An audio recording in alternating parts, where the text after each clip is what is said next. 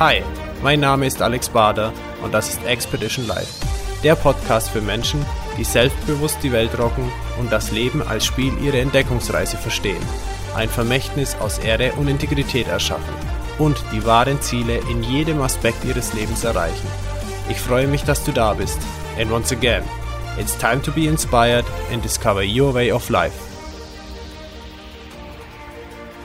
Willkommen zu einer neuen Episode von Expedition Live. Heute mit einem Gast, der eigentlich von Anfang an in seinem Leben schon wusste, was er machen möchte. Und zwar nicht aus irgendwelchen äußeren Einflüssen, sondern hat entdeckt, dass durch die Eltern beim Mittagstisch Themen besprochen worden sind, der sie inspiriert hat. Aber sie hat dann äh, noch einen anderen Weg eingeschlagen, ist aber letztlich wieder zurück zu ihrem Weg gekommen. Sie arbeitet heute mit Menschen zusammen, um das Potenzial im Menschen voll zu entfalten. Und dazu gehört es, Selbstverantwortung zu übernehmen und die Integrität im eigenen Leben kennenzulernen. Ihr Name ist Gabi Pörner und Gabi, ich heiße dich jetzt herzlich willkommen. Grüß dich, Gabi. Hallo, grüß dich. Ja, wie war das denn jetzt tatsächlich? Erzähl uns mal bitte aus deiner Sicht deine Geschichte und lass uns einsteigen ins Thema. Fang einfach mal an. Also bei mir war es so, meine Mutter war selbstständig, die hatte ein großes Geschäft für Haushaltwaren, Porzellan und Eisenwaren. Und da bin ich die ersten Jahre aufgewachsen und habe natürlich da immer gesehen, wie das ist, wenn man verkauft und wie toll das ist, wenn man mit Leuten redet. Und ich habe dann relativ früh angefangen, so die Sachen, die mir gut gefallen haben, äh, den Leuten zu verkaufen. Und ich fand es total spannend. Und mein Vater, der war Direktor von einem Zementwerk. Und so gab es bei uns beim Mittagessen immer das Thema, wie geht es den Mitarbeitern, was könnte man für die Mitarbeiter tun oder wie könnte man den mehr fördern. Und ich fand es einfach unglaublich interessant und habe mich von Anfang an immer für das Thema Psychologie interessiert. Mhm. Und ich habe allerdings dann erstmal einen Umweg gemacht. Ich bin Lehrerin geworden und es hat mir auch sehr viel Spaß gemacht, aber es hat mich begonnen zu langweilen.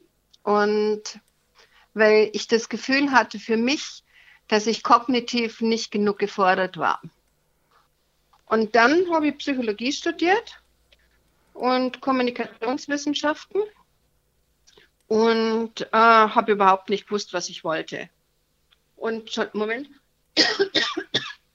Und hatte dann überraschenderweise ähm, von der Bund, von der Zeitschrift Bunte die Chance gekriegt, Artikel zu schreiben. Und das hat mich total fasziniert. Und da konnte ich ähm, am Anfang gleich eine Serie schreiben und habe dann gewusst, wie ich mein Studium finanziere. Und habe also die ganze Zeit mein Studium finanziert, indem ich Artikel für verschiedene Zeitschriften geschrieben habe. Und habe mir dann überlegt, ob ich wirklich in die Medien gehen sollte. Gleichzeitig hat mich aber auch im Rahmen von Psychologie, Sozialpsychologie sehr interessiert. Und ich habe mir überlegt, was ich damit tun könnte und hatte dann die Chance, bei zwei Management-Trainern zu hospitieren. Und das hat mir wahnsinnig gut gefallen. Und haben gedacht, ja, dann mache ich das doch. Das war jetzt alles nur und, zu deinen Studienzeiten. Ja. Vielleicht also, ganz kurz dieses Angebot von der Bunte, wie kamst du denn da dazu? Ich hatte einen Journalisten kennengelernt vor x Jahren mal und der hat mich angerufen und gesagt, du, äh, die bei der Bunten, die suchen eine Frau, die sie interviewen können. Und dann habe ich gesagt, ja, also ich war ja Studentin und habe gesagt, ja du, also wenn ich dafür Geld kriege, mache ich das gern. Und dann meinte er, nee, also das muss umsonst sein. Da habe ich gesagt, du, ich bin Studentin, ich brauche Geld. Ich kann nicht von Berchtesgaden nach München fahren ohne dass ich irgendwas dabei verdiene. Das geht nicht. Und dann hat er mir also äh, tatsächlich ein schönes Angebot machen können. Dann kam ich zur Bunten. Die haben mich interviewt und haben, die wollten eigentlich nur ein Interview mit mir machen. Und dann haben sie zu mir gesagt, ähm, ob ich denn nicht Lust hätte, den Artikel selber zu schreiben. Mhm. War das, war das für dich auch eine Phase in der Zeit, wo du noch nicht gewusst hast, wie du dein Studium finanzierst? Ja. Wie, wie ging es ja, dir da? Also, heute würde ich jetzt sagen, wie du das erzählst, mit sehr viel Selbstvertrauen. Aber wie war es zu der Zeit damals? Also heißt, hattest du das Selbstvertrauen, irgendwo kommt das Geld her oder? Ja, also das war irgendwie so ein inneres Ding, dass ich gedacht habe, ich habe immer genug Geld. Und ich habe dann natürlich auch gemerkt, dass das überhaupt nicht gestimmt hat. Und also ich habe ähm, am Königssee im Supermarkt dann Lebensmittel verkauft. Ich habe auch alle möglichen Sachen gemacht. Und das mit der Bunten, das war für mich wirklich äh, das Allerbeste, was mir passieren konnte. Denn auf die Weise habe ich mehreres gelernt. Ne? Einmal, dass ich, wenn es notwendig ist, schnell schreiben kann und zum anderen, dass ich überhaupt schreiben kann und zum dritten, dass ich damit auch mein Studium möglicherweise finanzieren konnte. Mhm. Und dadurch, dass ich für die Bunte schreiben konnte, habe ich, haben die mir äh, oder hat mir die Bunte alle möglichen Türen geöffnet. Und ähm, ich konnte dann für andere Zeitschriften schreiben und so wirklich mein Studium hinkriegen. Schön. Und ich bin heute noch, ich bin heute noch der Bunten dafür dankbar, ähm, dass ich das damals gelernt habe. Und das fand ich, fand ich echt für, für mich selber überraschend, ne? weil ich bis zu der Zeit überhaupt keine einzige Zeile je geschrieben hatte. Das heißt, du wusstest gar nicht, ob du dieses Talent, naja, oder sag mal, die Fähigkeit hattest zu schreiben. Ja, wusste ich bis dahin nicht. Oh, schön. das war wirklich so ein Geschenk aus heiterem Himmel, ne? Ja. Ja, aber schön, dass es sich so entwickelt hat. Wie ging es denn weiter nach dem Studium dann?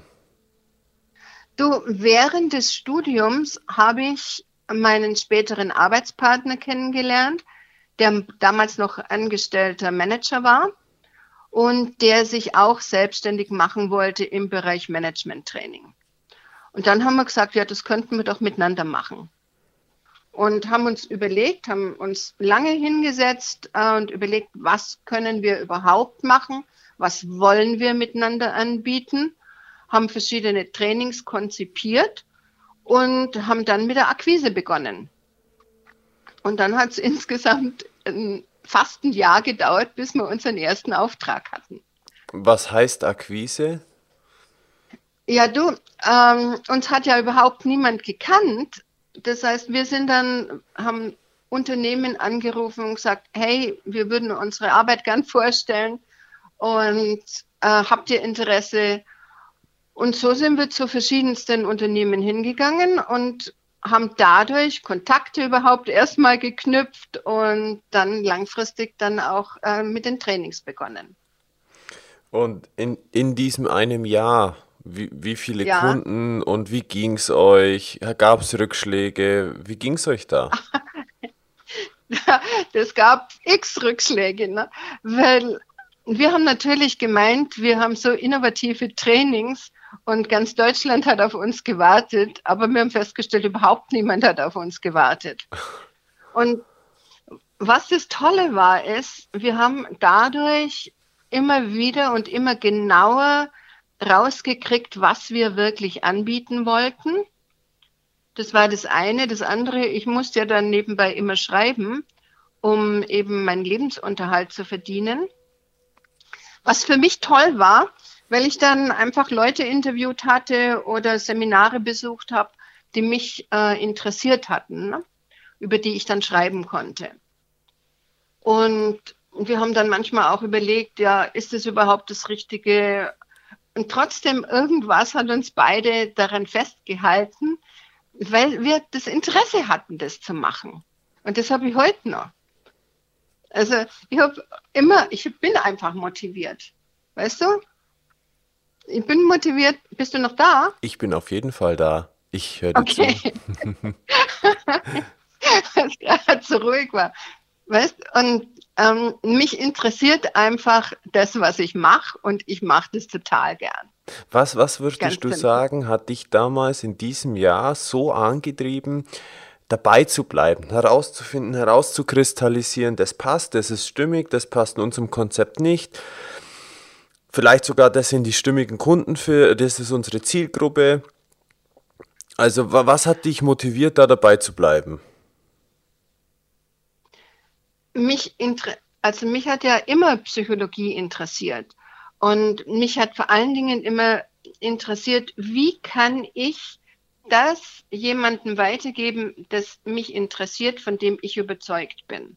Mhm. Und weil, also mein Interesse ist schon dahingehend, wie kann ich Leute unterstützen, ihr Potenzial zu leben. Das ist das, was mich heute immer noch interessiert. Und ich finde es einfach am allerspannendsten, rauszukriegen, auch im Coaching zum Beispiel, so was, wie kommt jemand dazu, so zu sein, wie er ist? Welche Potenziale hat er, die er oder Talente, die er lebt? Und wo sind zum Beispiel ähm, Blockaden, Hindernisse, die er dann beiseite räumen kann, um einfach erfüllt und erfolgreich zu leben? Ja. Wie war das? Also spannend. Wie, wie war das damals, als du deinen ersten Kunden nach, nach diesem einen Jahr bekommen hast? Also, mhm. äh, wie hast du dich gefühlt, ähm, als der gesagt hat, ja, liebe Frau also, Pöllner, wir machen das mit Ihnen. Also das war für uns, also das war ja damals noch mein Arbeitspartner mit, das war für uns, weißt du, wie ein Sechser im Lotto. Wir haben gesagt, wir, wir haben uns so wahnsinnig gefreut. Und also, dass wir endlich auch das, wofür wir das Ganze gemacht haben, dann auch tatsächlich umsetzen konnten. Und also das war ein Kunde, den wir dann sehr, sehr lange hatten. Und ja, genau, den wir sehr lange hatten. Hm. Wie ging es dann weiter? Also das war ja, vor, vor wie vielen Jahren war das ungefähr? Ich habe damit begonnen 1987. Mhm. Also Ende der 80er? Und Ende der 80er, genau. Und dann haben wir gesagt, wir wollen nicht nur für interne Menschen arbeiten, für Firmen interne, sondern haben gesagt, wir wollen auch offene Trainings machen. Und haben es tatsächlich geschafft, einmal ein offenes Training hinzukriegen. Und bei diesem einen offenen Training war ein Unternehmer von Namibia, und dem hat das Training so gut gefallen, dass er gesagt hat, ja, er würde gerne haben, dass wir Trainings in Namibia machen. Für, für Menschen in Namibia oder? Für, ah ja. Für sein Unternehmen. Das war ein Unternehmer. Mhm. Und ähm, dann sind wir nach Namibia geflogen und haben dort ähm, ja im Zeitraum von drei Jahren, also mein Arbeitspartner flog dann zweimal mit und ich ein einmal extra und haben dort einfach unsere Arbeit gemacht und Trainings gemacht.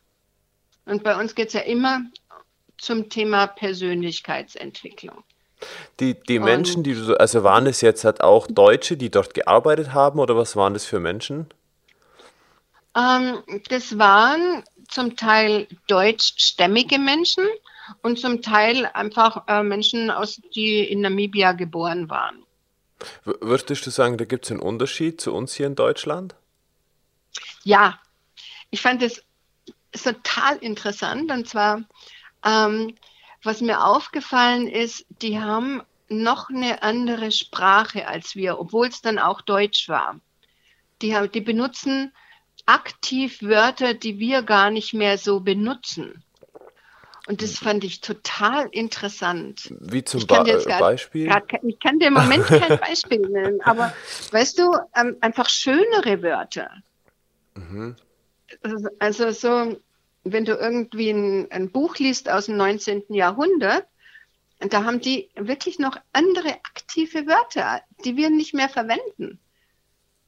Oder auch ähm, zum Teil habe ich festgestellt, so die Körpersprache war ein bisschen reduzierter als bei uns zum Beispiel. Ah ja. Also fand ich, fand ich ganz interessant.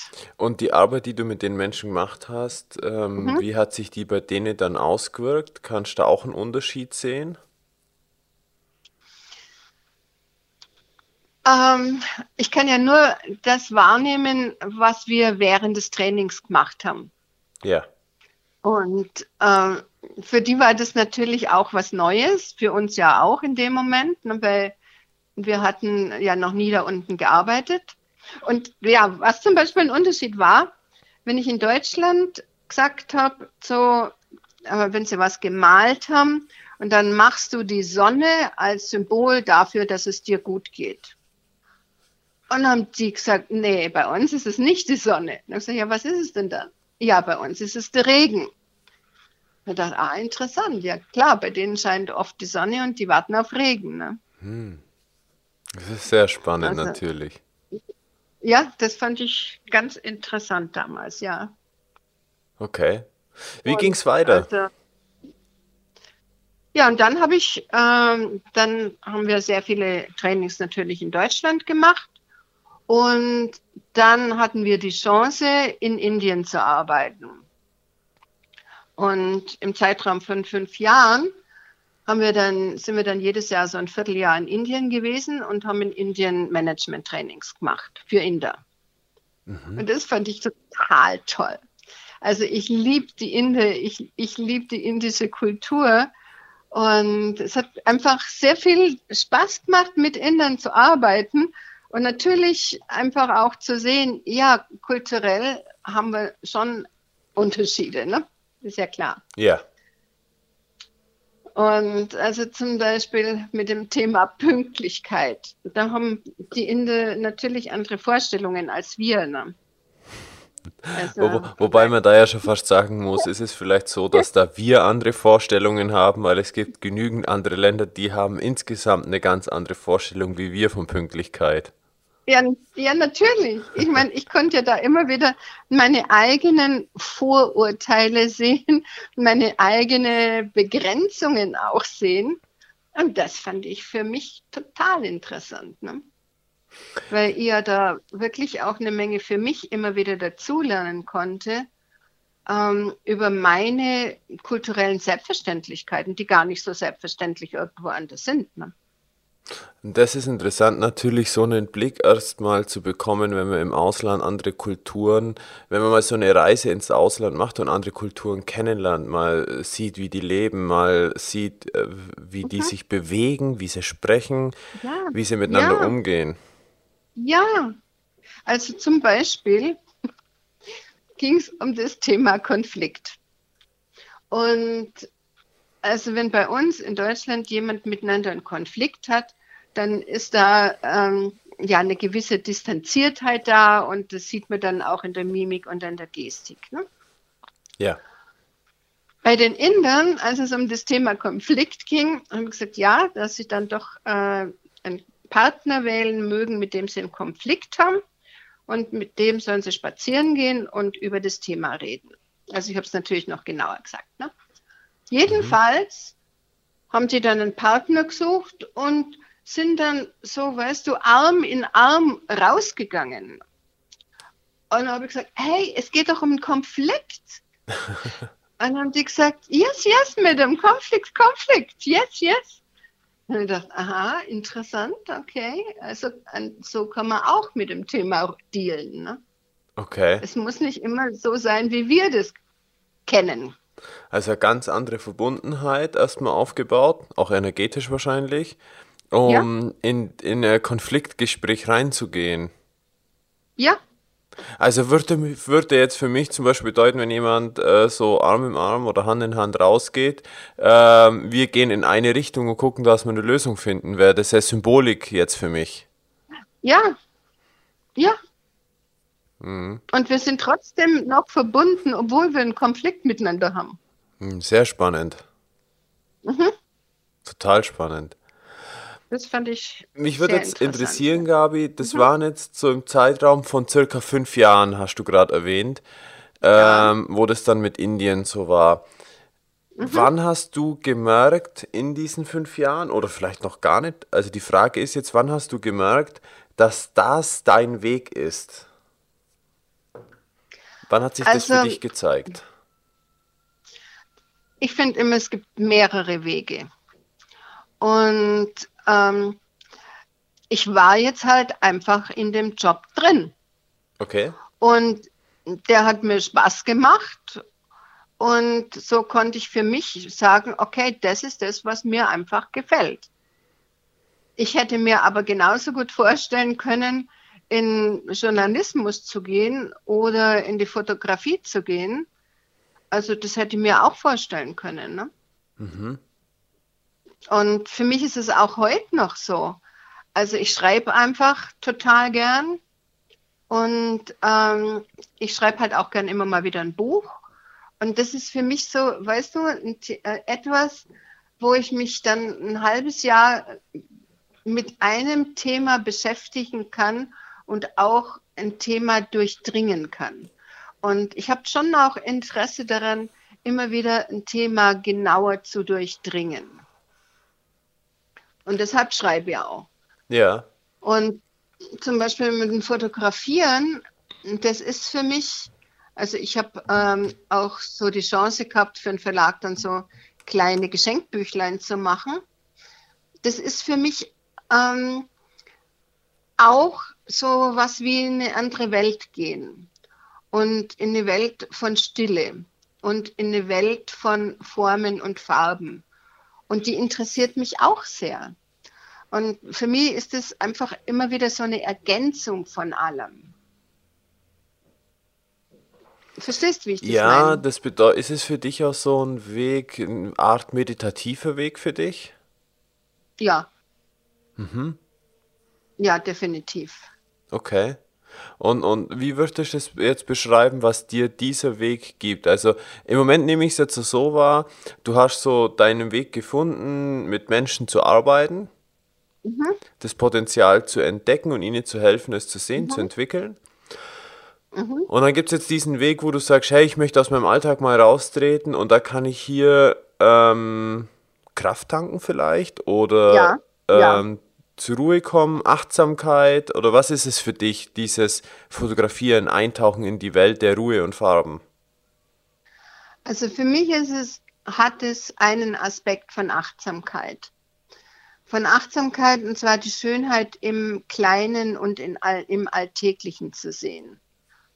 Und mich an, an wirklich Kleinigkeiten total zu freuen und wahrzunehmen. Weißt du, nichts ist selbstverständlich. und, und, und so wirklich so, also auch den Moment wahrzunehmen, wenn zum Beispiel das Licht besonders ist oder eine Form besonders ist das muss nichts wirklich im, im wahrsten Sinn nichts Besonderes sein. Weil ich finde gerade so alltägliche Dinge unglaublich schön. Also zum Beispiel ein Ausschnitt von einer Blume oder, ähm, oder ein bestimmtes Licht auf dem Wasser, wenn die Wellen so tanzen, das finde ich einfach unglaublich. Wie geht's dir, wenn du aus so einem Zustand wieder zurückkommst? Weil ich kann mir jetzt vorstellen, dass es den einen oder anderen Hörer gibt, der sagt, ja, jetzt Moment mal, also wenn ich doch äh, hier voll im Tun bin und voll an meiner Sache bin, äh, dann bremst mich doch sowas eigentlich, wenn ich da jetzt halt was anders mache, wie das, was mich total bewegt. Ja, für mich ist es ja eine Ergänzung.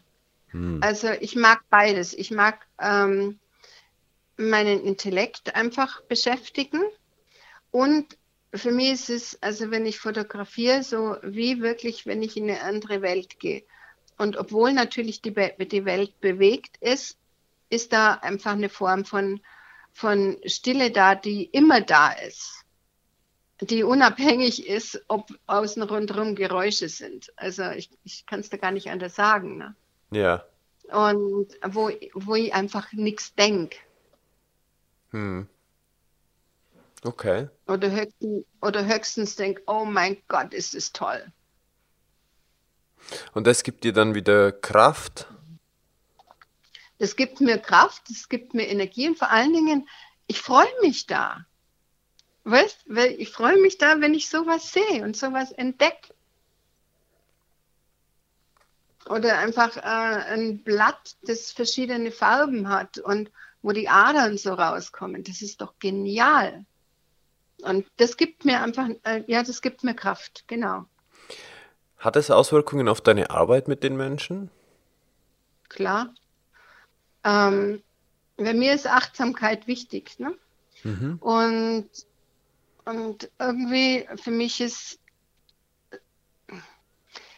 also für mich ist es wichtig, dass ich jemanden wahrnehme und dann auch wahrnehme, wenn ich irgendein Urteil darüber habe.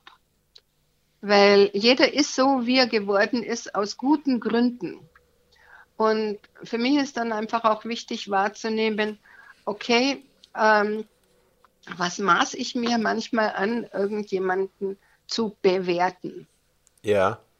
Also überhaupt zu bewerten. überhaupt zu bewerten. Ja.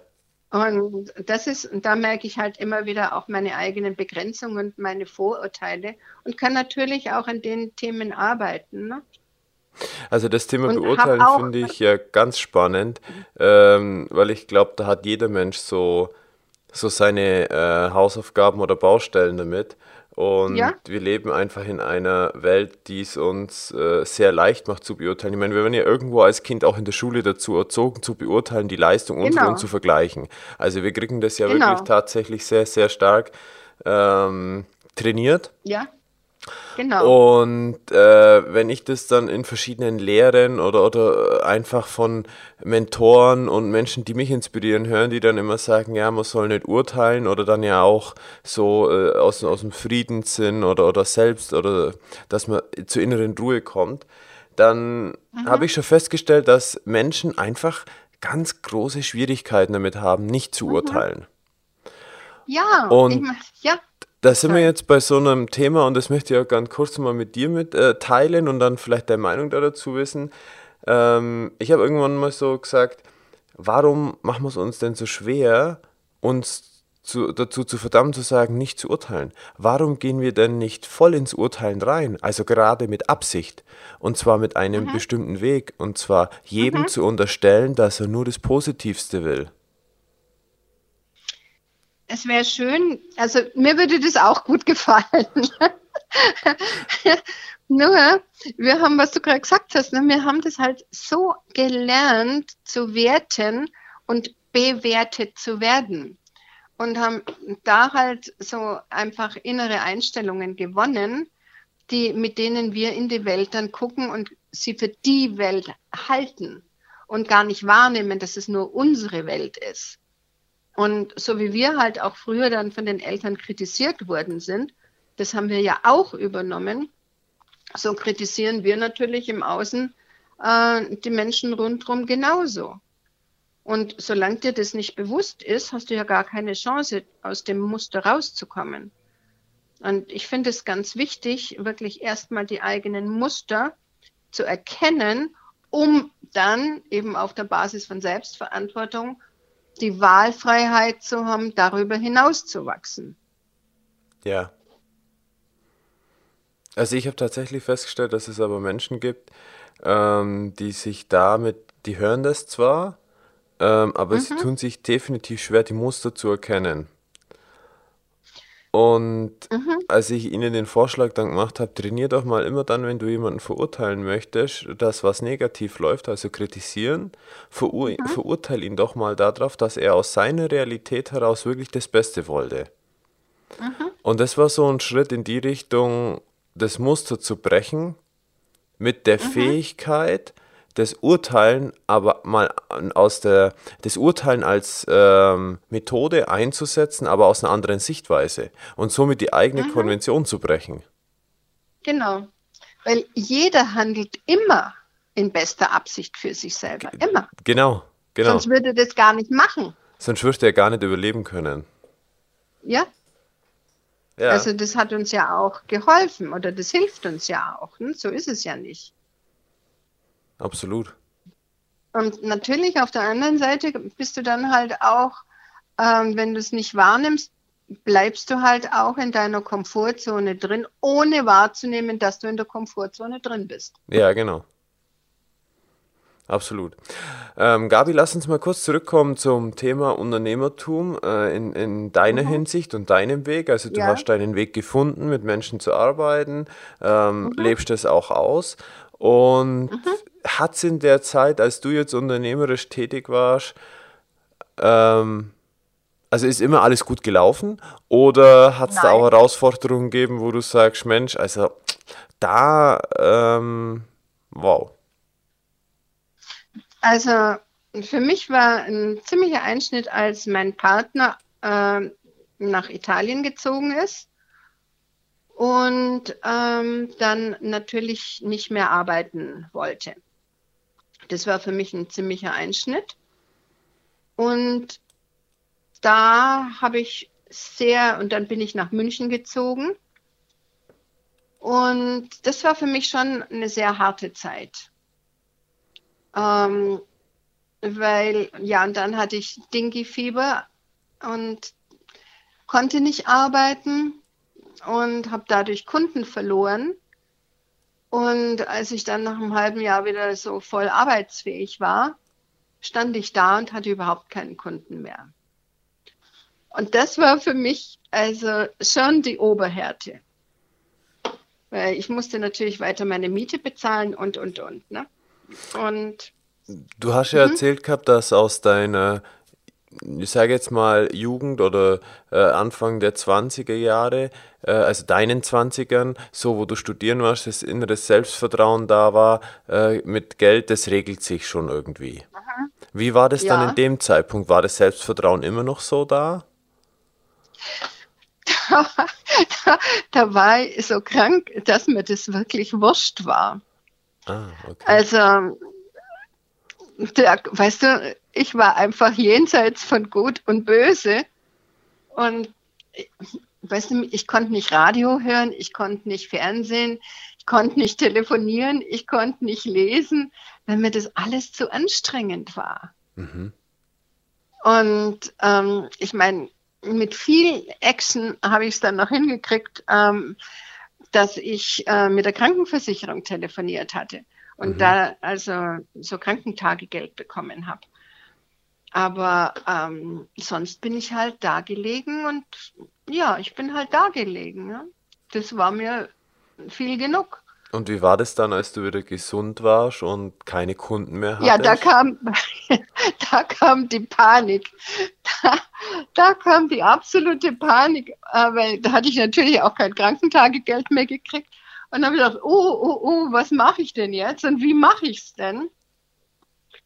Und hatte dann tatsächlich über eine Freundin, die ähm, einen Bekannten mitgebracht hat, der bei Ars Edition damals ähm, gearbeitet hat, die Chance, dass ich eben Geschenkbücher gemacht habe.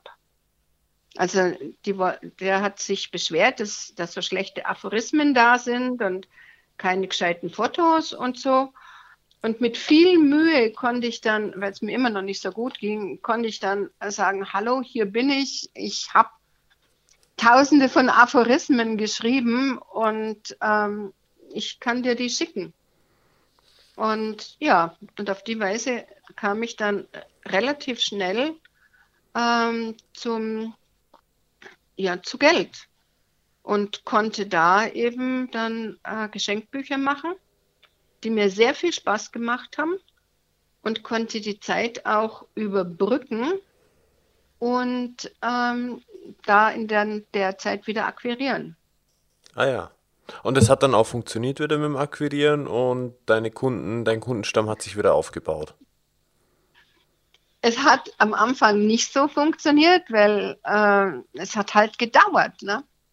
Aber dadurch, dass ich das Geld ähm, bekommen hatte für, für, von den Geschenkbüchern, dadurch habe ich ja wieder ein Polster gehabt und ähm, das war dann ganz okay. Mhm. Okay. Und, und konnte dann für mich selber wieder akquirieren. Und ich fand es auch dann ganz gut, dass ich das dann, dass ich sozusagen auf mich angewiesen war. Wie wichtig jetzt, würdest du denn das? Ja, bitte. Weil für mich war das dann auch so nochmal notwendig zu hinterfragen, was will ich und wie will ich meine Trainings machen, was ist mir wichtig und so weiter. Dieses. Und hab dann, mhm. Dieses Akquirieren und vertriebliche Tätigsein und dabei herausfinden, ob das wirklich nur zu dir passt und so. Also wie wichtig würdest du das so einschätzen in der unternehmerischen Tätigkeit, äh, Kunden zu akquirieren, Kunden anzuziehen, mit denen äh, in Gespräch zu kommen und zum Abschluss zu kommen? Also diese Tätigkeit, das zu tun. Mhm. Am Anfang fand ich es schwer. Heute würde ich sagen, es ist einfach sehr wichtig und mir hat es dann auch äh, von Mal zu Mal mehr Spaß gemacht, weil es ja dann um einen Austausch ging. Am Anfang habe ich so Angst gehabt und habe gedacht, oh, wenn die mich nicht wollen und oh. Und dann habe ich gemerkt, nee, darum geht es gar nicht. Es geht darum, wirklich rauszukriegen, was braucht der und was kann ich bieten und wie kommen wir auf einen gemeinsamen Nenner. Hat es denn auch Kunden gegeben, wo du die vielleicht wollten, du aber gemerkt hast, du kannst denen nichts geben oder die, die nicht unterstützen? Ja, das gab es auch mal. Und ähm, da habe ich, hab ich bei einer Firma, also ich möchte die Firma nicht nennen, mhm. ein Training gemacht und äh, hinterher wollte der Personalleiter mit mir über die einzelnen Teilnehmer reden. Mhm. Und dann habe ich gesagt, das kann ich nicht machen. Ich habe ja Vertrauensschutz. Das geht doch gar nicht. Und dann sagt er, nee, er will das einfach nur im Vertrauen wissen, wie der eine oder die andere sich angestellt hat. Und er hat gesagt, das geht nicht, das kann ich nicht. Mhm. Und da ging es mir so, dass ich mir gedacht habe, nee, also das ist für mich was, da will ich und kann ich nicht mitarbeiten. Mhm. Und, dann, und hast du dann auch äh, abgelehnt oder? Ja. Mhm. Ja, wie wichtig ist es, äh, Nein zu sagen? Wie schätzt du das ein? Du meinst jetzt allgemein oder wie meinst naja, du das? also ich habe mal von einem, von, einem, von einem gut bekannten Unternehmer gehört, er ist erfolgreich geworden, wo er gelernt hat, Nein zu sagen. Also für mich ist es wichtig, dass ich für mich äh, ein gutes Gefühl und ein gutes Gewissen habe bei dem, was ich tue und wo ich auch wirklich weiß, da bin ich gut. Also ich würde heute zum Beispiel ähm, kein Vertriebstraining mehr machen, weil mein Herz nicht dran hängt. Ah, ja. Ich gebe das einem Kollegen weiter. Mhm. Bei mir ist Persönlichkeitsentwicklung wichtig und selbst das Umgang mit Selbstverantwortung und Wahlfreiheit. Und das ist mir wichtig. Und deshalb habe ich mich wirklich darauf spezialisiert, die Dinge zu machen, von denen ich hundertprozentig überzeugt bin und die mir wichtig sind. Und von denen ich glaube, dass es den Leuten auch gut tut. Ja. Damit sie Instrumente in der Hand haben, wie sie selber erfüllter und erfolgreich durchs Leben gehen. Mhm. Also etwas, wo du auch weißt, du kannst sie damit unterstützen an der Stelle, wo sie gerade sind. Ja, genau. Mhm. Super. Das ist für mich extrem wichtig. Was sind das denn für Menschen, die du ähm, aktuell als Kunden hast, unterstützt? Was ist es für eine Zielgruppe? Also, ich arbeite für verschiedene Unternehmen und in aller Regel sind es Führungskräfte. Oder äh, bei einem Unternehmen sind es Nachwuchskräfte, die in Führungspositionen kommen wollen. Mhm. Und sind es, äh, und das ist jetzt die Firmenseite, arbeitest du persönlich im privaten Bereich oder so mit Menschen auch zusammen? Ganz selten. Also ich habe eine Ausbildung ähm, zusätzlich gemacht in Traumatherapie, weil ich gemerkt habe, ähm, dass man mit dem Coaching immer wieder auch eine Grenze stößt und über diese Form von Traumatherapie, die sehr viel mit dem, mit dem Körper arbeitet, beziehungsweise auch mit dem, mit dem Spüren und dem Nervensystem, auf die Weise komme ich dann einfach manchmal im Coaching weiter, als ich sonst kommen würde. Und da habe ich privat auch immer mal wieder jemanden im Coaching. Mhm. Okay. Also ich nenne das Coaching. Ja, okay. Und ich habe jetzt wieder mal ein offenes Training gemacht, einmal zum Thema der Weg zur Gelassenheit, positiv mit Druck und Stress umgehen Und zum anderen habe ich jetzt in Wien ein Training, ein offenes Training gemacht zum Thema Nein sagen und erfolgreich Grenzen setzen. Okay. Wie war die Resonanz da so von den Menschen zum Thema Nein sagen? Fällt es ihnen leicht? Fällt es ihnen schwer? Wie nehmen sie es auf? also das hat den äh, sehr, also die haben sehr, sehr aktiv mitgemacht und es fällt den Menschen schwer, Nein zu sagen. Und die Frage ist ja, also da gibt es eine Untersuchung, dass 94 Prozent der Frauen Schwierigkeiten haben und 87 Prozent der Männer. Und Männer mehr im Job und Frauen eben äh, oft im Privatleben oder eben im Umgang mit Beziehungen. Und für mich ist natürlich immer wichtig, auch rauszukriegen, ja, wodurch ist es überhaupt gekommen oder welche Glaubenssätze, welche inneren Einstellungen führen denn dazu, dass ich persönlich über meine Grenzen drüber gehe? Und wo und wie kann ich lernen, erstmal die Muster zu erkennen, dann die Muster zu lockern und was anderes zu entwickeln, sodass ich mehr an innere Wahlfreiheit habe und persönlich für mich besser sorgen kann. Mhm. Weil für mich zum Beispiel hat Burnout auch sehr viel damit zu tun, dass du auf der einen Seite gelernt hast, zum Beispiel, ich muss viel leisten und dadurch gehst du immer mehr über deine Grenzen drüber und du weißt natürlich, du müsstest abschalten. Ja, nett, aber wie denn? wenn du ein unbewusstes Muster hast, das dich antreibt. Und erst wenn du deine Muster erkennst, das ist der erste und wichtigste Schritt, hast du dann mit, mit Hilfsmitteln dann die Möglichkeit, was anderes für dich zu implementieren, das für dich gesünder ist, sodass du erfüllter leben kannst und nicht so getrieben bist. Und dasselbe ist beim Nein sagen. Ne? Du hast einfach gelernt, ich muss zum Beispiel, ich muss hilfsbereit sein. Ja, wenn du das gelernt hast, ist es natürlich wahnsinnig schwer, ähm, eine Hilfe abzuschlagen.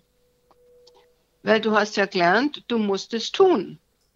Ja. Aber wenn dir das nicht bewusst ist, wie willst du was ändern? Weil das Verhalten, das ist ja nur ein Resultat von einem unbewussten Denkprogramm. Wie würdest du jetzt sagen, wie würdest du jetzt sagen, dass Menschen sich das wirklich sofort oder, oder, oder auf eine gute Art und Weise bewusst machen können? Also sich aus dieser Komfortzone, die man ja vielleicht gar nicht sieht, heraushebeln hebeln ja. können. Also, wenn du im Supermarkt, zum Beispiel im Supermarkt bist und in der Wursttheke stehst und die Bedienung und du willst eine Wurst kaufen, zum Beispiel 200 Gramm und die Bedienung sagt, darf es ein bisschen mehr sein dass du nur für dich sagst, nee, heute nicht, danke. Und okay. dass du so klein, bei so Kleinigkeiten anfängst zu üben. Und auf die Weise kannst du wahrnehmen, okay, ja, das geht doch. Und natürlich kommt da gleichzeitig dann immer wieder auch ein schlechtes Gewissen hoch.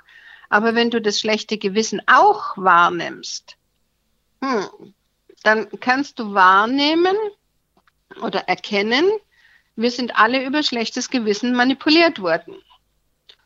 Und dann ist es wieder nichts anderes als ein altes Gefühl, das dich wieder dorthin zurückbringen soll, wo du warst, nämlich dass du weiterhin hilfsbereit sein musst. Und wenn du das so immer wieder Schritt für Schritt bei dir selber wahrnimmst, kannst du ja auch überlegen, okay, was würde ich denn gerne anders haben? Und dann kannst du wahrnehmen, ja, ich würde gerne mehr für mich einstehen. Weil wenn jemand sehr hilfsbereit sein musste und das gelernt hat, dann kannst du zwar super gut auf die Bedürfnisse von anderen eingehen, aber du weißt manchmal gar nicht, wo deine eigenen Bedürfnisse sind und was die denn sind und, und was du überhaupt willst.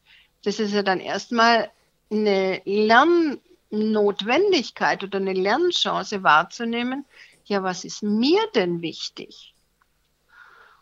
Und dann kannst du auch wahrnehmen, ja, du hast auch das Recht auf eigene Bedürfnisse. Du hast das Recht. weil du bist ja, wie gesagt, erwachsen inzwischen. Und dann auf die Weise kannst du mehr und mehr wirklich für dich selber wahrnehmen, was für dich stimmig ist. Ja. Und man kann es dann mehr und mehr lernen, dich für dich selber einzusetzen. Und kannst dann auch freundlich und bestimmt sagen, nee. Du kannst es natürlich besser einpacken, indem du das Quizformat anwendest, dass du sagst, ja, ich verstehe, dass du das möchtest. Für mich ist es im Moment so, ist es okay, wenn. Und dann ist das ganze Thema durch. Okay. Würdest du sagen, das ist eine der wichtigsten Punkte, die man trainieren sollte, Nein zu sagen auf dem Weg, äh, selbstverantwortliches Leben voller Integrität zu führen? Für mich ist es ein ganz wichtiger Baustein. Ja, für mich ist es also ein wichtiger Baustein, dich mehr um dich tatsächlich um dich selber zu kümmern. Wir haben ja auch die christliche Konditionierung noch oft äh, nämlich liebe deine Nächsten, aber es heißt ja auch wie dich selbst. Mhm. Das heißt, dass du mehr Selbstfürsorge übst und dass du auch ähm, die anderen Mechanismen wahrnehmen lernst, die dich in der Komfortzone drin halten und die dich auch von der Selbstverantwortung abhalten. Wo du wahrnehmen lernst, dass du die Selbstverantwortung abgibst, einfach weil du es gelernt hast, sonst aus keinem anderen Grund. Weißt zum das wär Beispiel. wäre schon mal spannend, mhm. wenn wir dann äh, den Kindern in der Schule das Schulsystem beibringen würde, sich zu lernen, selber zu reflektieren. Ja, ja, aber viele Menschen achten so sehr auf andere und können sich leider nicht wahrnehmen hm. und können dadurch halt auch nicht wirklich reflektieren. Aber wenn du wahrnimmst, zum Beispiel, dass Rechtfertigung oder Schuldzuweisung oder Trotz oder Ironie dass es alles Mechanismen sind oder intellektualisieren, um dich in der Komfortzone drin zu halten, aus guten Gründen, um dich zu schützen. Aber dadurch entgehst du der Selbstverantwortung. Ne? Ja. Gabi, wir kommen so langsam zum Ende. Ich mhm. habe jetzt noch zwei Fragen für dich. Ähm, zum ja. einen, was würdest du oder wie würdest du beschreiben, was dich heute erfolgreich macht? dass ich das, wovon ich überzeugt bin, heute lebe. Und dass ich achtsam mit mir und anderen umgehe. Und wenn ich es nicht mache, also achtsam umgehen, dass ich mich dafür dann entschuldige. Wem gegenüber? Ja, wenn ich jemanden zum Beispiel auf die Füße getreten bin, ähm, dass es für mich dann auch wichtig ist, wirklich mich dafür dann zu entschuldigen. Ja. Mhm. Okay. Und dass ähm, ich eben einfach, ja, wenn ich das, das Web bemühe, ähm, dass ich das, dass ich authentisch bin und das lebe, was mir wichtig ist. Ja, schön, sehr schön. Super. Auf dem Weg, den du bisher gegangen bist, gab es Menschen, die dich inspiriert haben, also ähm, zum ja. Beispiel auch in Form von Buchempfehlungen oder ähm, die, die ja. dich einfach äh, immer ein Stück so einen Lichtblick auch mitgegeben haben? Also für mich mein wirklich mein, der wichtigste Mensch, der mich inspiriert hat, äh, war im Erwachsenenleben Osho. Dadurch habe ich überhaupt gelernt, was Bewusstsein ist. Osho, wie, wie, schreibt man den oder was kann man über den finden? Dann würde ich das mit in die Shownotes mit reinnehmen. Aha. O-S-H-O. O-S-H-O? Mhm. Mhm. Das war ein indischer Meister und äh, bei dem war ich und mhm. den fand ich für mich unglaublich wichtig. Mhm. Wer für mich auch sehr wichtig war, ist der Peter Levine, der, durch den ich gelernt habe, die Bedeutung von Stress zu erkennen im Körper des anderen und wo ich gelernt habe, ähm, dass ich selber einfach da bin, also präsent bin ohne Wertung im Coaching. Ah ja. Und Levine schreibt mhm. nur wie? L-E-V-I-N-E. -E. Okay, wunderbar. Mhm. Und wer für mich auch wichtig ist, ist Tony Parsons. Dann war natürlich Anthony Robbins, eh klar. Ja. Das sind für mich ähm, ja ganz wichtige Leute. Ja. Gibt es noch ein, ein, Buch oder so, wo du sagst, Mensch, das ist so ein Buch, das muss man unbedingt lesen aus deiner Sicht? Was ich toll finde, ist so als Einstieg von Eckhart Tolle jetzt die Kraft der Gegenwart. Mhm. Weil es schlicht und einfach um Bewusstsein geht und über die Mechanismen des Verstandes. Und das ist das, was, was ich einfach mh, hm, am wichtigsten finde. Wenn du jetzt, äh, du und, hast ja gesagt zum Eingang oder am Anfang unseres Interviews, dass du auch schreibst. Hast du auch schon Bücher verfasst, geschrieben, was man von dir finden kann? Ja, erstmal, also ganz früher habe ich äh, angefangen, Managementbücher zu machen, aber die gibt es eh schon nicht mehr. In den letzten Jahren habe ich äh, mit der Ingrid Graz von Rohr zusammengeschrieben, das Phoenix-Prinzip. Okay. Und dann habe ich ähm, das Nein sagen will gelernt sein, erfolgreich Grenzen setzen geschrieben und der Weg zur Gelassenheit positiv mit Druck und Stress umgehen. Und was mir wirklich wichtig ist und am Herzen liegt, ist Achtsamkeit und Meditation. Mhm. Also äh, das, Thema Achtsamkeit, Meditation oder ist das jetzt ein Buch? Nee, das Thema. Das Thema, okay, gut. ja. Also, da wären wir jetzt auch schon beim Schluss. Äh, was möchtest du noch den Hörern mitgeben? Ist das dann vielleicht so ein Thema gleich, Achtsamkeit und Meditation? Also was für mich wirklich wichtig ist, sind Selbstverantwortung, Wahlfreiheit, ähm, das Erkennen der eigenen Gedanken, einfach bewusst sein, dann eben Achtsamkeit und Meditation. Weil über Achtsamkeit kann ich meine Muster erkennen und kann auch den anderen besser wahrnehmen und kann dadurch meine Kommunikation einfach verändern. Ja, sehr schön. Danke, dass du dabei bist und diesen Podcast hörst.